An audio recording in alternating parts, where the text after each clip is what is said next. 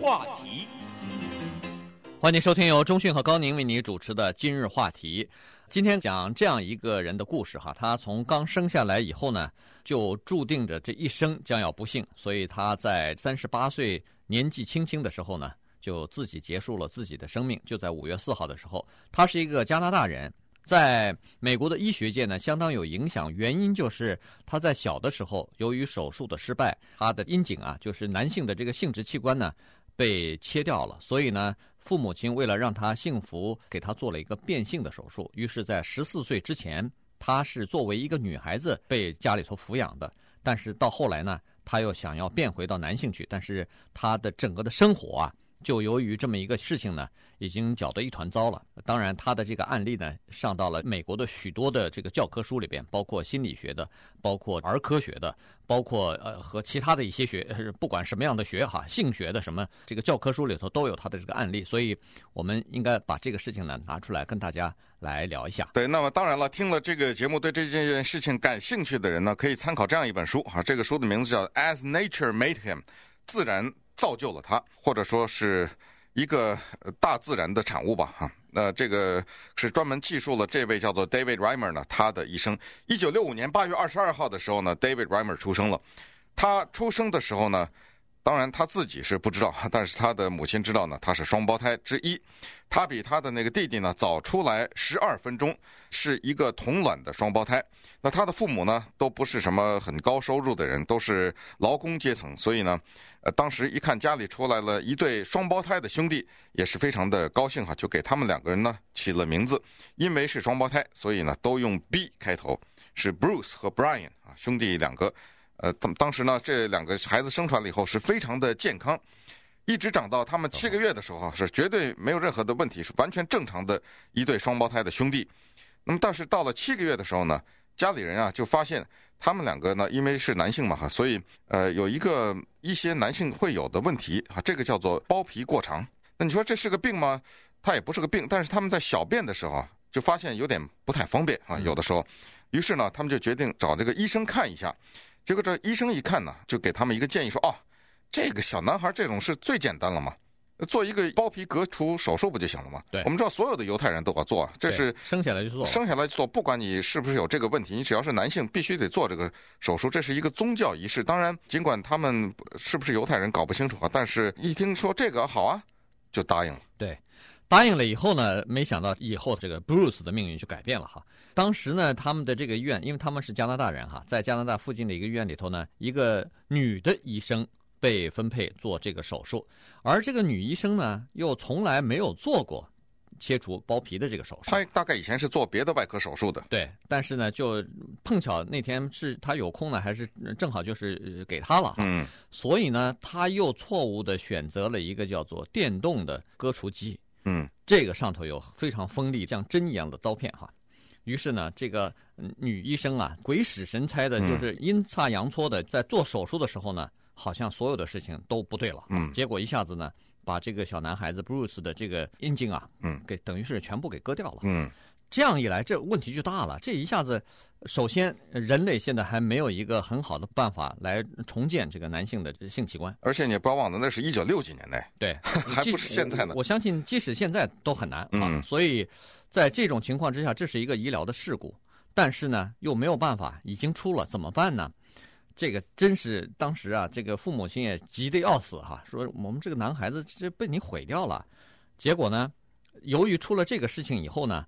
他的弟弟 Brian 呢，就说暂时不要做。那那还得了？哎，再做别了，两个孩子都出问题了于是他弟弟就没有做，而且奇怪，他弟弟再过了几年以后，这个现象逐渐消失，自然就好了。自然好，你说这不是冤枉吗？嗯，呃，所以当然了，这一家人，那你想想，这个是陷入到极度的悲痛当中哈。当时呢，就考虑能不能做整形手术，把他这个生殖器啊给恢复出来哈，能不能至少是多多少少进行一些重建。呃，但是呢，几次的努力也都没有成功。他们家里正在极度绝望的时候呢，有一个星期天的晚上，这两个小孩子呢正在地上玩耍哈，这是他们的第一个生日，嗯，迎来了他们一岁的生日哈。这个是七个月的时候做的手术，一岁生日的时候啊，他们正在那看电视，哎，就突然发现这个电视上在访问一个有一个美国大学叫 Johns Hopkins 的一个大学的一个医学教授，这个医学教授的名字呢？他叫 John Money，嗯，名字姓钱。这个 John Money 啊，他正在接受访问的时候啊，大谈怎么能够对婴儿啊说，因为有一种婴儿，他出生的时候呢，不管是女性啊还是男性，这种婴儿啊，他是叫做性向不明，就是说他这个生殖器呢又像是男的又像是女的。这种情况下呢，这个 Money 教授啊，他说哈，他说他呢成功的把这些人进行了变性。而且这些人呢，生活的非常的幸福。等长大了以后，那么一看到这个电视节目以后，这家人觉得好像有了希望啊。二话不说哈，卷着行李哈，带着孩子就来到了美国。嗯，就来请教这个 Money 教授哈。这个 Money 呢是一个新西兰人，他是哈佛大学医学院毕业的毕业生，在这个行当里头啊是非常著名的一个权威啊，泰斗级的人物，嗯，极聪明，医术精湛。但是呢，为人狂妄至极，那就是刚愎自用哈。当时呢，他在这个方面，就是性别的区分方面呢，这是一个权威，这在世界上都是个权威。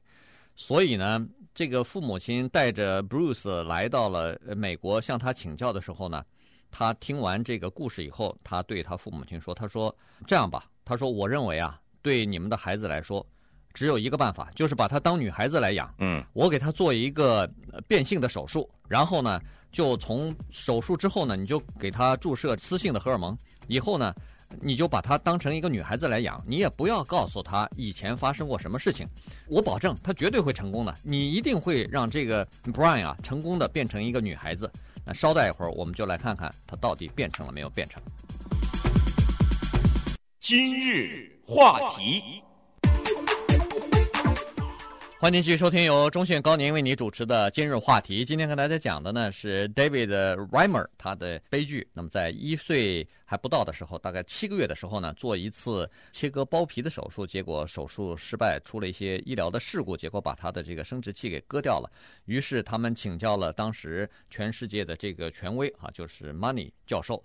他呢就跟他的父母亲说，把他当成女孩子养吧。呃，我绝对有信心，有办法做一个手术，把他的器官改成是女性的，然后用注射大量的荷尔蒙呢，就让她变成女性了哈。所以不要让孩子知道就行了。于是这个手术呢，在 Bruce 还不到两岁的时候，差六个星期就两岁的时候就做了这个手术了。手术完了以后呢，父母亲就把这个 Bruce 的名字，这个 Bruce 一听就是男孩子的名字，所以他就给他改成叫做 Brenda。然后呢，就开始给他穿女孩子的衣服，给他买娃娃，然后定期的注射这个雌性的荷尔蒙等等，就让他变成一个女性哈。我跟中迅其实都看过这个 David Reimer 的照片，这是一个不管是从男性还是女性来说，是一个非常漂亮的人。嗯，所以你想在小时候两岁的时候做完手术以后，从外表上看，你给他穿一个女性的衣服的话。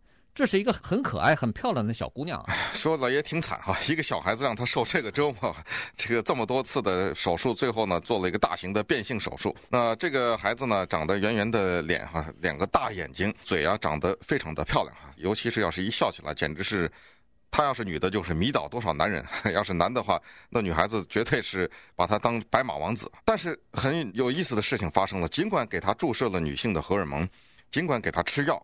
但是啊，他从一开始就对这一点表示强烈的拒绝，非常清楚的拒绝。记得当时他母亲给他做了一套漂亮的小衣服，是女孩子的连衣裙。嗯，结果他穿了以后啊，噼里哗啦就给撕掉了啊，就拒绝穿。然后他看见他父亲早晨起来刮胡子，他就说不行，我也要刮，让他爸给他弄一个刮胡刀。小孩子哈，他觉得好玩，他也要刮这个。在选择玩具的时候，他从来不喜欢女孩子那些娃娃呀，什么在地上的小房子啊什么的。他喜欢的是枪，他喜欢的是卡车，他从来不会去碰那个什么家里的缝纫机啊什么这些东西。芭比哈，那么同时呢，他跟他弟弟两个人打架的时候，非常可以清楚地看出来，他未来将会是一个体格非常强健的男孩子。因为两个人在打架的时候，他弟弟是从来打不过他的。不过弟弟因为小。他自己不知道自己这个小哥哥是个男孩子，他本来就以为是个姐姐嘛。而他当然这个姐姐自己也不知道他自己曾经是一个男孩子，所以他弟弟后来在接受访问的时候就说：“我小时候一直是知道的是我有一个姐姐，我从来不知道那个人是我的哥哥。可是呢，我当时就有一个奇怪，就是为什么我这个姐姐像哥哥？嗯，他他怎么像个男孩子一样？”对。所以到了一九七二年，这一转眼呢，就五年过去了。当时的 Brenda 呢，已经七岁了。在这个时候呢，Money 教授啊，一直在仔细观察着他的这个变性手术的情况，定期的还是给他注射雌性荷尔蒙，让他服用大量的药物哈。那么这个时候呢，看上去好像变性的情况还不错啊。于是呢，他在华盛顿 D.C. 的一个医学会议上呢，一个报告当中呢，他就开始写了一本专著哈。呃，那天公布出来，然后同时呢，他在这个年会上呢，也宣布了他的这个成果吧，这是他的一个成功的案例，把一个男孩子成功的变成了女孩子。现在五年过去以后呢，呃，情况都还不错哈。尤其是难能可贵的是，这正好又是一个双胞胎，同卵的双胞胎，一个是男性，一个是女性呢。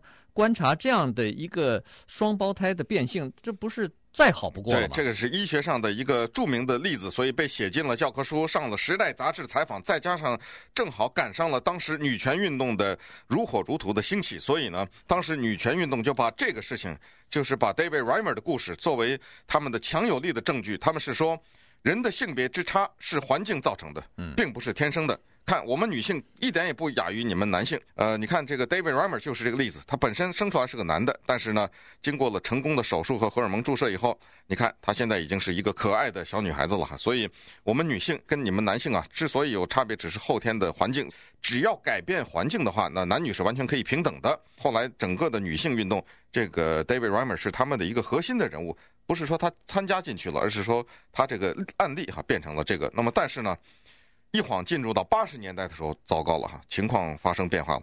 包括这个 Money 教授啊，他也不怎么太敢在公众场合下讲这件事情了哈，因为无数的迹象表明呢，实际上不管是女权运动也好，还是呃 Reimer 的手术啊，已经失败了，因为这个并不是后天能够改造的。这个是由夏威夷大学的一个教授叫做 Milton Diamond，他是一个性学专家，他首先做了这个研究，因为他发现啊。一直吹捧的这个 Money 的手术呢，实际上是有重大的问题，只不过他隐藏而没有说。对，其实为什么到八十年代才报道？不是说这个事情到八十年代才开始发生，而是以前一直没有报道，直到八十年代，就是十几年、二十年之后，才陆续的报道出来说这个手术啊，实际上是失败的。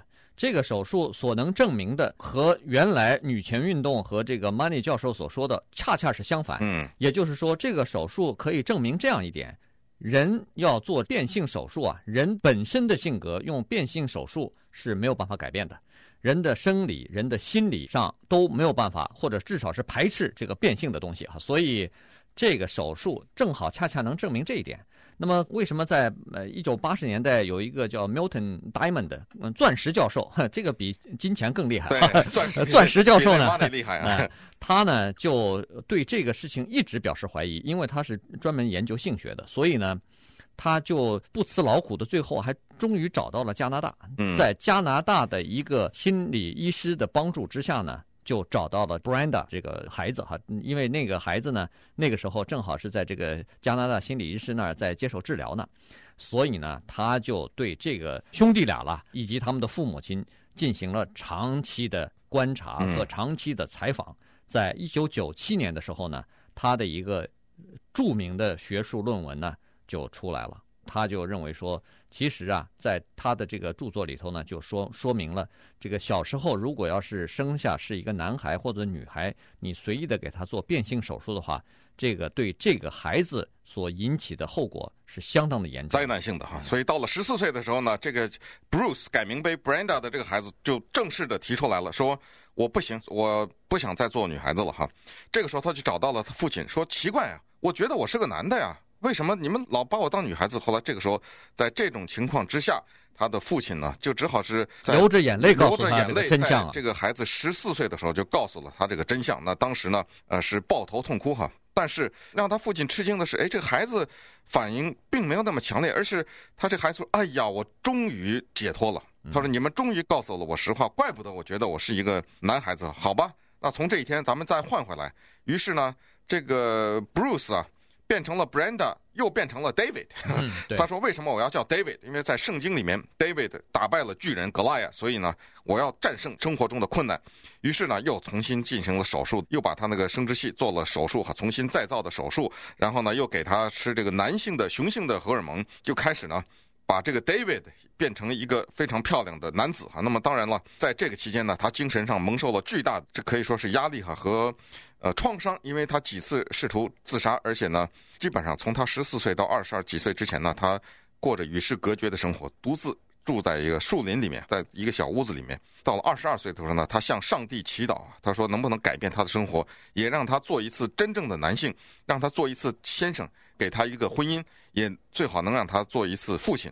那么，在他二十五岁的时候呢，他就跟一个离婚的女性结婚。这个女的呢，带来了三个孩子，那他们组成了一个家庭。对，当然那个时候呢，他的生殖器已经重新再造过了哈。那虽然不太成功，但是还是可以进行一些比较低质量的性交，而且他自己呢，可能也有高潮哈。那么他呢，当时是在屠宰场工作，他非常高兴能够重新做一个男人，但是呢，由于他多次做这个手术，以及大概是。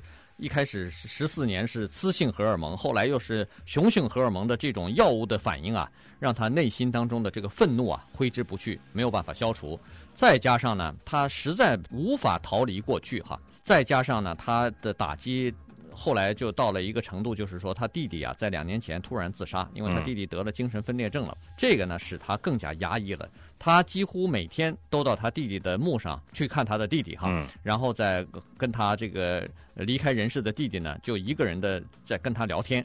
那么生活当然也不如意，首先是工作丢了，然后太太也离开他了，再加上呢，他投资又失败，所以在这种情况之下呢，他最后终于觉得生活已经是没有什么意义了，于是就结束了他自己的生命。